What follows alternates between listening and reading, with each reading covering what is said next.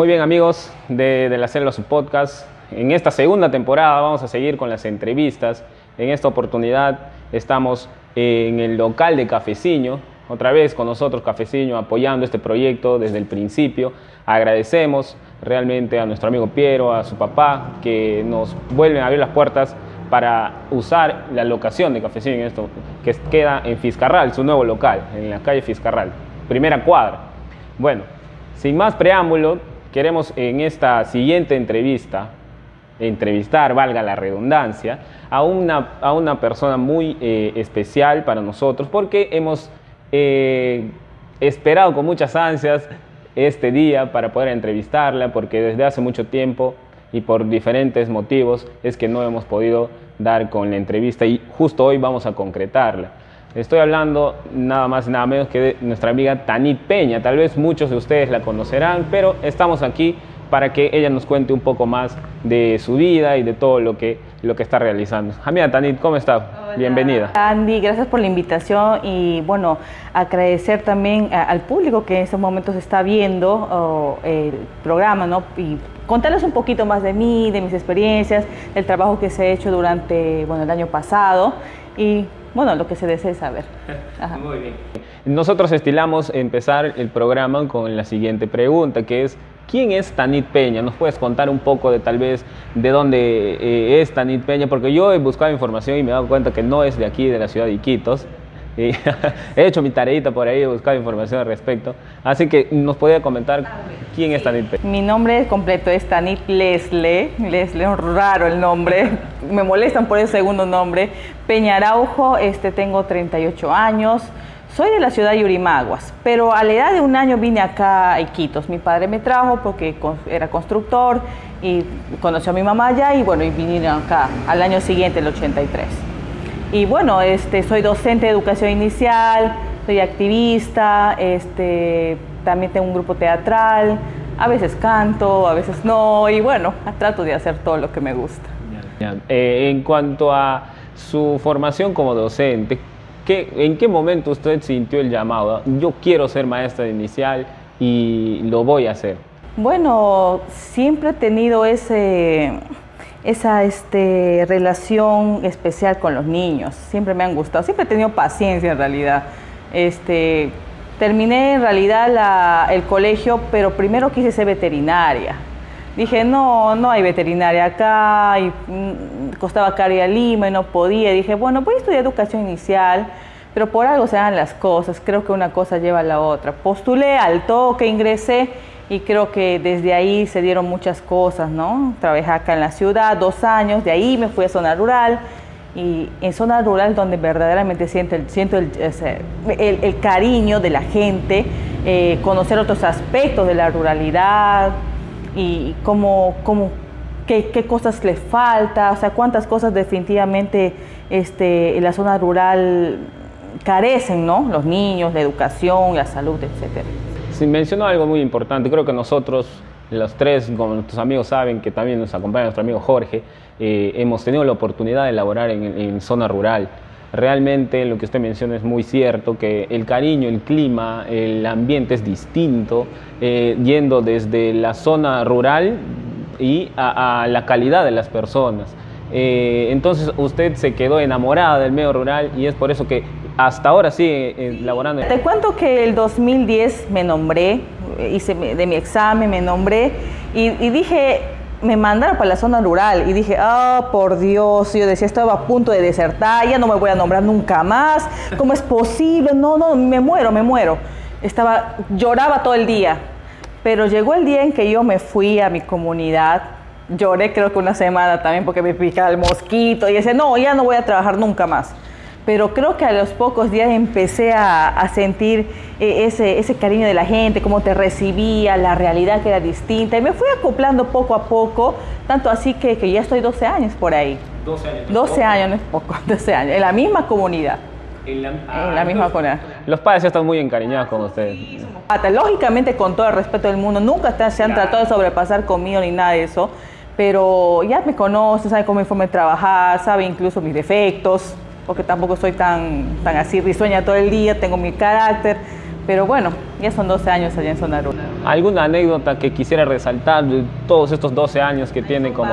no son varios, desde, que cada, eh, un día casi me volteo con el bote, desde que agarré una rana pensando que era un, no sé, un colero en la noche, desde un día que se me cayeron las arañas y hasta que mi colega vio un fantasma y, estaba asustada. Entonces, tantas anécdotas que se pasan y que, no los cambiaría por nada, verdad. ¿Y en qué momento, durante, tal vez mucho antes de los 12 años que tiene como maestra rural, eh, usted entra a tallar en cuanto al tema animalista? porque también usted es eh, eh, activista, y hemos visto en sus publicaciones que defiende muchas veces las causas sociales y las causas en cuanto a los derechos de los animales. ¿En qué momento usted de su vida, en qué momento de su vida dice, también quiero apoyar en las causas animalistas. Cuando estaba en la comunidad donde me desempeño, abandonan un animal, un perro, y el perro se estaba empezando a infectar, yo, eh, yo al ver eso decidí curarlo, preguntar con algún veterinario, yo misma curarlo. Entonces yo dije, este animal lo voy a llevar y quito y le voy a dar en adopción a alguien. Quise llevarlo a una ONG conocida en su momento, pero no me aceptaron al animal. Eh, bueno, ya lo di en adopción y todo, pero en, ese, en esa ONG, en su momento era conocida, este, yo eh, me empezaban a decir que puedes, ser, puedes participar con, ser voluntaria, puedes apoyar, entonces me gustó mucho, me gustó mucho, me, llamó la atención y tanto así que pude ser el brazo derecho de, del que en un momento fue presidente de, esa organización, el señor Bruno Antoine, francés que ya no está acá, bueno, está en Francia. Entonces desde ahí decidí apoyar el activismo. En unos años más también me hice cargo de esa organización, fue, fui directora en el 2014 y bueno, ya no lo soy obviamente, pero ahora tengo mi propia organización en la cual puedo apoyar a las personas básicamente dándoles orientación legal de cómo pueden ellos eh, denunciar un caso de maltrato. Digamos que alguna persona que nos está viendo en estos momentos quieran contactarse con usted en cuanto a esos temas eh, legales que menciona, ¿cómo lo podría hacer? Claro, pueden este, acercarse o pueden visitar mi, página de Facebook. Bueno, no es mi página, es mi perfil personal, Dani Peña Araujo. Y bueno, ahí mandarme un mensajito, yo les puedo dar la orientación, ahí les doy mi número, ¿no? Porque hay gente que llama para decirme, hoy hay un animal y quiero que lo recojan y no es mi, tampoco mi competencia, ¿no? Les digo cómo pueden apoyar y aportar, cómo pueden rescatar un animal, cómo pueden... O sea, hay miles de maneras de ayudar. No necesariamente tengo que hacerme cargo de todo, yo de los animales del, Perú quisiera, pero no puedo, no tengo plata tampoco. En cuanto a la información que buscamos sobre usted, eh, también nos dimos cuenta que en determinado momento de su vida se dedicaba a la actuación. ¿Nos puede contar un poco respecto? Sí, desde el colegio. Desde el colegio me, me gustaba actuar. Eh, bueno, no tanto, en realidad por el colegio por obligación, porque mi profesor de arte me obligaba. ya era mi curso, ¿qué voy a hacer? Pero en la universidad es donde me agarra el bichito. Entró el primer año, conocí a un director teatral y, me, bueno, empecé con la profesora Marina Díaz, una gran primera actriz de Loretana, que ella fue mi mentora, y, y, luego pues salí de la universidad y empecé a, por varios grupos teatrales, ¿no? Ahí empezó mi pasión por el teatro, y descubrí que realmente eso es lo que me va a gustar hasta el, día hasta el final de mis días, y seguir siendo viejita y seguiría haciendo teatro toda la vida. Eh, eh, hay fotos en el Facebook con Melissa Mendieta, también hacía teatro. Claro, con ella hemos hecho un, hemos formado un grupo teatral de solo mujeres. En su momento, el 2003, se llamaba Cametza Teatro y ganamos una muestra universitaria nos fuimos a concursar a nivel nacional en ICA y fueron unas bonitas experiencias que pasamos con Melissa Mendieta, de contar, o sea, cosas tan lindas que si estuviéramos las dos acá, creo que habría un programa completo para eso. Me imagino que el hecho de formar un grupo de solo mujeres tiene un porqué. ¿O me equivoco? Yo creo que en su momento, eh, la que me han convocado, me habían dicho que querían este, resaltar el papel de la mujer en, el arte, ¿no? Cómo ella, cómo la mujer se podía desenvolver, cómo podíamos mostrar obras teatrales eh, en base al esfuerzo, la perseverancia de la mujer, ¿no? Y fue en su momento en la universidad, digamos, algo novedoso, porque era el único grupo teatral eh, conformado por mujeres, la mayor parte de lengua y literatura, yo era la única de inicial, pero también teníamos este, un director teatral varón, ¿no? Pero todas aportábamos con ideas para el proceso de este grupo Cabeza Teatro. Genial. También durante la, la época eh, fuerte de la pandemia el año pasado, usted empezó a realizar, eh, antes de, de, la campaña de las radios, o creo que es más o menos en ese tiempo, eh, una canción respecto eh, en cuanto a lo que estaba sucediendo. Creo que es este, una canción con el tema de Amanecer Loretano, algo así. Cambiando la letra. ¿Cómo surge esa idea? ¿Por qué? Me llamaron para eh, cantar esa canción que ha sido compuesta por una colega de inicial, eh, Michito Jarama se llama. Me dice, este, me han dicho que tú puedes cantar esta canción, que tú puedes interpretar con la fuerza que requiere en esos momentos por el tema de, de todo el, del gobierno regional y de las cosas feas que se veían ahí. Entonces dije, ya te apoyo, no hay problema. Entonces canté la canción y le gustó a ella, entonces decidió eh, hacerlo viral de cierta manera. Eh, y en cuanto al papel de la mujer en la sociedad, estamos viendo que eh, realmente es una lucha constante de, de ustedes, las mujeres. Eh, estoy viendo también que tiene mucha notoriedad eh, a partir del proyecto que usted había encabezado sobre un niño, una radio. Ya vamos a hablar de eso. Pero en cuanto a sus actividades, su agenda de seguro ha de estar copada. He visto que ha tenido entrevistas ayer, mañana.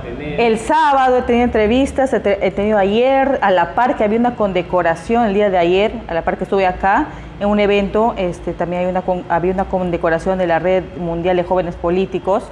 Mañana tengo un conversatorio, el viernes también y el sábado también. O sea, por ahí se me han abierto las puertas un poco para expresar lo que ha sido este proceso. Realmente queremos felicitarle por todo lo que está logrando. Esperemos que muchas Tanit Peña puedan eh, salir, surgir en la sociedad, porque sabemos que lo que usted lo hace, lo que usted hace lo, lo hace de corazón. En cuanto al, al, proyecto que tal vez le ha dado más notoriedad en las redes, tal vez muchas de las personas que nos están viendo empezaron a saber de usted, es a partir del proyecto Un niño, una radio. ¿no? Nosotros, maestros, conocemos la realidad del medio rural, conocemos la, las falencias que tiene el Estado, el sistema educativo. Me imagino que usted sintió una necesidad de querer apoyar en cuanto a la educación a distancia con la que hemos trabajado el año pasado por cuestiones de la pandemia.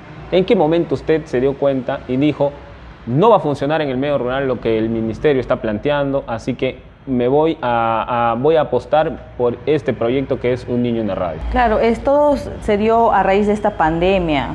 El mes de abril, eh, empezó el mes de marzo, eso de emergencia, pero en el mes de marzo, abril no podía comunicarme con mis muchachos, o sí podía comunicarme, pero no podía escuchar la radio. Este, yo estaba nerviosa, estaba desesperada, no sabía qué hacer. Entonces, por ahí me, me, me, dieron un audio de una idea que más o menos he podido eh, encaminar y pensar, ¿no? de una profesora de Lucayali, en la cual llamaba a sus alumnos después de escuchar la radio, les llamaba y les contaba todo el programa. Yo en un principio hacía todo eso, o sea, escuchaba el programa y me escribía todo el programa de radio y les llamaba, a ver, mi niño, bueno, te voy a cantar esta canción el día de hoy, toda la radio. Era yo una locutora, porque no tenían radio algunos allá, a pesar que muchos tienen en zona rural.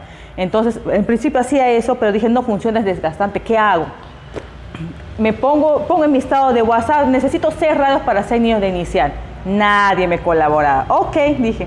Entonces voy a ponerle en mi estado más, más, este, más público, en mi, en mi estado de Facebook. Ahí me empezaron a, a, llover las donaciones. En lugar de tener para seis radios, pude comprar para 35 radios. O sea, llegué a un rango de mil soles en una primera campaña. O sea, solamente era para mi comunidad y empezó a multiplicarse a cinco comunidades más. Como me sobraban, digo, ya pues tengo mil soles, voy a comprar más radios, le digo. Y ahí, ahí vemos a quién les damos. Total, a mis colegas que estaban cerquita, también, por favor, necesito radio, necesito radio. Y les di. O sea, no me fui a integrar a su comunidad, les di en mi casa y ellos llevaron a su comunidad. Entonces, pero ellas me mandaban las evidencias. Yo contenta, yo feliz y yo confiada. Entonces, en una segunda instancia, había más profesores que se me acercaban y me decían, profesora, no tengo radio, necesito para poder escuchar la radio, este, por favor apóyenos. Había una lista larga y todavía hay una lista larga, les digo, ¿eh? todavía hay una lista larga. De... Porque cabe mencionar, usted solo está por Fernando Lores. Solo por Fernando. ¿No? Y, sabemos que hay muchas más comunidades. La campaña se extendió a eh, otros lugares como Belén, se extendió a Punchana, se extendió a Indiana. O sea, logramos entregar radios hacia esas zonas en una segunda campaña, en la cual en la segunda campaña y hasta el mes de julio pudimos entregar 447 radios y un poquito más porque el Club de Leones también nos había donado en último momento. Dimos, ya no pude viajar a entregar porque no había los recursos, pude entregar las directoras en mi casa bajo el condicionamiento que ellas me entreguen las fotitos, las evidencias, solo así, no había de otra manera. Eh, y en cuanto a este año, digamos, ¿tiene pensado seguir con el proyecto? ¿El proyecto tal vez ya terminó? En realidad he pensado comprar para mis niños nuevos no sé cómo lo voy a hacer, ¿no? ¿De cuántos niños estamos hablando? Tener cinco este año. Las metas de atención zona rural son bajas. Todo el mundo sabe los que han trabajado ahí. Eh, pero por mi parte, yo el año pasado di fin a este proyecto que pensaba continuarlo, pero lamentablemente hay muchas piedras en el camino, como siempre digo en otras entrevistas muchas cosas, sobre todo en lo económico y la falta de apoyo de las instituciones. Y cuando hay apoyo de las instituciones, quieren poner su cuchara y, llevarse, el, digamos, las condecoraciones o, no sé, el, no sé. Se quieren colgar. Se quieren colgar el proyecto y todo eso. Entonces, y, y es, es, feo, ¿no? Porque encima te mandan troles y no me gusta. Y dije, no más. Sí, en cuanto a la notoriedad que usted tomó a partir del proyecto, ¿qué cosas positivas saca de... sabemos que las redes sociales son crueles. Cuando quieren serlo, son crueles. ¿Qué, de positivo saca usted en cuanto a que haya tomado notoriedad y qué de negativo? Lo positivo es que se ha visibilizado eh, las carencias reales del sector educativo de esta pandemia. estamos con 30 o más años de abandono de un sistema educativo este, peruano, ¿no? Entonces se ha visto la real necesidad de lo que en las zonas rurales realmente se requiere. Yo entiendo que el Estado ha dado tablets, pero no ha dado todas las instituciones y tampoco ha dado al nivel inicial, que es mi competencia. Entonces creo que la gente ha podido visibilizar que la zona rural, especialmente la Amazonía, está en, estado, eh, en completo estado de abandono. Teniendo en cuenta que la zona de Fernando Lores es, la, es la, el distrito que tiene más eh, colegios rurales de, de Loreto, si no me equivoco. Entonces, eh, hay, hay, estrategias que no están acordes con, con, la realidad de, cada comunidad. Eh, hay un proyecto que aprendió en Son de Manguaré y, y aprendió, aprendió, en casa, que si viene siendo lindo, acá bonito, pero ¿qué hacen los niños o qué podían hacer con estas estrategias sin radio? O sea, no de nada servía esa era de balde, gas, plata de balde y, y se va, ¿no? Al tacho, todo. Sí, también lo acaba de mencionar, el proyecto de eh, del Manguare, ¿también formó parte del proyecto? Sí, yo formé parte y creo que para nadie es un secreto que ha habido fricciones en el momento, porque yo trabajaba en el proyecto, yo era la voz, yo era la que hacía del nivel inicial, como aprendiendo en casa, pero regional. Ya entonces yo hacía la voz y se contextualizaba, para qué bonito, ¿ya? Pero, o sea, yo estaba ahí y no se me ocurrió hablar de este proyecto a la gente, en realidad ni siquiera me acordé. O sea, yo, yo, de frente puse mi crítica en mi estado de Facebook, que gracias al abandono del gobierno regional me veo la obligación de crear este proyecto. Entonces, el mismo día que yo cuelgo esta, e, este pedido de apoyo urgente, me cae este, el señor, este, no me acuerdo su nombre, estoy bien malo. mejor, mejor, no, no, no, no lo menciono. Ok, este, de este señor que, que me dice que si yo debo renunciar a este equipo, a este proyecto, porque no soy leal a la gestión de Lisbano Ochoa. Dije, ah, no, entonces yo metí una sarta de cosas porque me molesté, porque no era justo, porque no, una cosa no tenía nada que ver con la otra, y me retiró su apoyo y prácticamente también la Dirección Regional de Educación. Siento que me retiró su apoyo, porque yo sentí este, un cierto acto de misoginia quizás hacia mí, porque este señor ya venía también, tengo entendido, por lo que yo leí, eh, ya un poquito este, que chocando con muchos profesores también, y muchos, muchos lo decían y me escribían, ¿no? No lo sé, no lo conozco bien, pero lamentablemente lo conocí en estas circunstancias más feas todavía. Mm, eh, entonces, eh, estoy entendiendo que ¿Fue usted la de la idea de Al Son del Manguare? No, no, no. La idea del Son del Manguare fue de la, de la Dirección Regional de Educación. Yo fui invitada como la parte actoral, ni siquiera como docente, como una de las actrices para interpretar a los...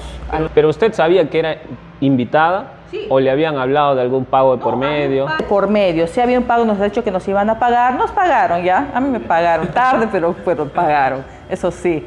pero yo he sido invitada como actriz, no como docente, pero sí ha habido un pago, no sé cómo está ahorita el proyecto, desde que pasó eso ya no lo escuché, ya no lo dejé de escuchar. Trabajé directamente con Aprende en Casa y trabajo ahora eh, directamente con las especialistas de este programa, eh, con la parte pedagógica del Ministerio de Educación, un poco para yo poder poner mi granito de arena desde la zona rural para un programa a nivel nacional. O sea, hay cositas que van a salir en radio que han sido aportes de las personas de zonas rurales de Loreto. Genial, sí, sí, genial, de verdad me encanta eso. Eh, me quedé pensando y algo preocupado por lo que mencionó. Entonces, digamos que en la DREL escuchan el nombre de Tanit Peña, y como que no es muy bienvenida. Siento, siento desde mi percepción que es así. ¿ya? Este, yo es cuando pasaron todos los hechos de, del señor que me ha rechazado por no ser leal a la gestión, he recibido mensajes de apoyo de la, de la gente, trabajadores del ladrel, que no me han dicho no me han querido decir su nombre. Yo te apoyo, profesora, sí, pues el profesor es así, pero te apoyamos y, y lamento tanto que esto haya pasado, profesora. Me llamaban y yo, bueno, encantada de, recibir cierto apoyo, pero no he recibido el apoyo de mi director regional de educación en su momento. Yo pensé que iba a denunciar esto porque también había estado encaminada una denuncia por parte de, la fiscalía, pero no se dio, no se llevó a cabo. Mm, pero qué pena, ¿no? Qué pena que las buenas intenciones terminen de esa manera. Sí, sabía que iba a terminar de esa manera y siempre que tú quieres algo bueno en realidad creo que te bajan la llanta. Yo siento así. Espero que algún día cambie esa, esa percepción que yo tengo, y no solamente yo, todos los docentes de la, de la región Loreto, creo, hacia Sudrel. Esperamos, Esperamos. somos docentes también nosotros. Nos unimos a esa, a esa esperanza que eh, en algún momento creemos que las cosas van a cambiar, ¿no? Para bien. Pero mientras la educación esté politizada por un gobierno de turno, nunca nada va a cambiar, para mí. Sí, tendría, que ser, tendría que ser un gobierno bien honesto, que dicho sea paso duro. Bueno, en cuanto a la, a la, a la, al proyecto que usted tenía, en estos en este último tiempo tiene pensado algún otro proyecto. Me mencionó que tal vez va eh, volver a, hacer el proyecto Un Niño en la Radio. Eh, pero algo pequeño para mis niños nomás. Y voy a, el proyecto más rápido que tengo es talleres de teatro en un albergue de niñas. Ella les voy a mencionar quizás más adelante con mi grupo de teatro para un poco este, sensibilizar este, el tema con las niñas. Y, creo que acercar el teatro es una manera también de que ellas puedan este, sanar muchas heridas emocionales, de estos niños que están en albergues, ¿no? Entonces es un proyecto más próximo que tengo. El niño en la radio, pienso dejarlo ahí solamente por el tema de mis niños, pero si se da algún momento que se pueda realizar el proyecto, lo haré. Así es. Eh, muy bien, amiga también estamos ya casi culminando con la entrevista. Eh, ha sido muy grato realmente conversar con usted. Hay muchas cosas más que quisiera preguntarle y el tiempo no, no nos va a alcanzar realmente. Pero como casi última pregunta y estilaba hacerlo en, una, eh, un programa que tenía radial también, si usted tuviera la oportunidad de escribir un libro sobre su vida, ¿qué título le pondría? Uy, me la pone difícil, no sé. Las vivencias de Tanit, ya no sé. Hasta me ha pasado de todo que creo que está para contar chistes, la verdad. Me he dado cuenta que eh, tiene muchos amigos y que son muy activos en sus redes sociales, que la comentan, que me imagino que en esta, esta no va a ser la, excepción. Van a comentar respecto y de seguro le van a estar molestando. Me van a sacar trapitos sucios, pero me molestan con todo cariño del mundo. Entre comillas.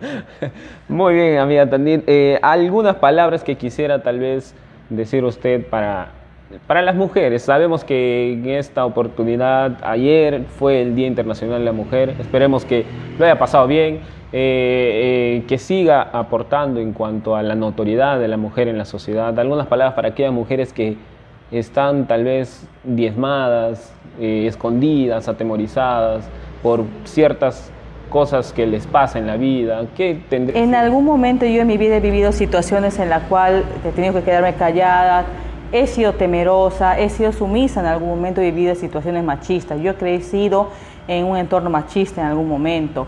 Pero yo quiero decir a todas esas mujeres que saquen esas garras de donde sea, que saquen esa fuerza, que ellas solas pueden este, alcanzarse las estrellas, que la mujer es mucho más que, que, una simple cara bonita o con cuerpo bonito, es mucho más una actitud, es fuerza, es equilibrio. Y el, Día de la Mujer no solamente es un día, sino es todo el año y hay que conmemorar a esas mujeres que lucharon por, este, por eh, los derechos laborales que en su momento se dieron, ¿no? que fue en Nueva York y fue en la Revolución Rusa también, que tenieron mucha importancia. Eh, he tenido la oportunidad de leer en uno de sus estados que decía, detrás de un gran hombre hay una gran mujer, pero el mismo estado decía que detrás de un gran hombre no debe estar la mujer, tiene que estar al costado. Estado a la par, hay que caminar por el, eh, con el hombre, de la mano con el hombre, siempre para un mismo fin porque yo creo que las luchas es de ambos, definitivamente y a la par y al mismo tiempo. Muchísimas gracias, amiga Tanit. Como le había mencionado antes de terminar ya eh, con, la, con la entrevista, queremos inaugurar con usted un nuevo segmento que se llama Ping Pong.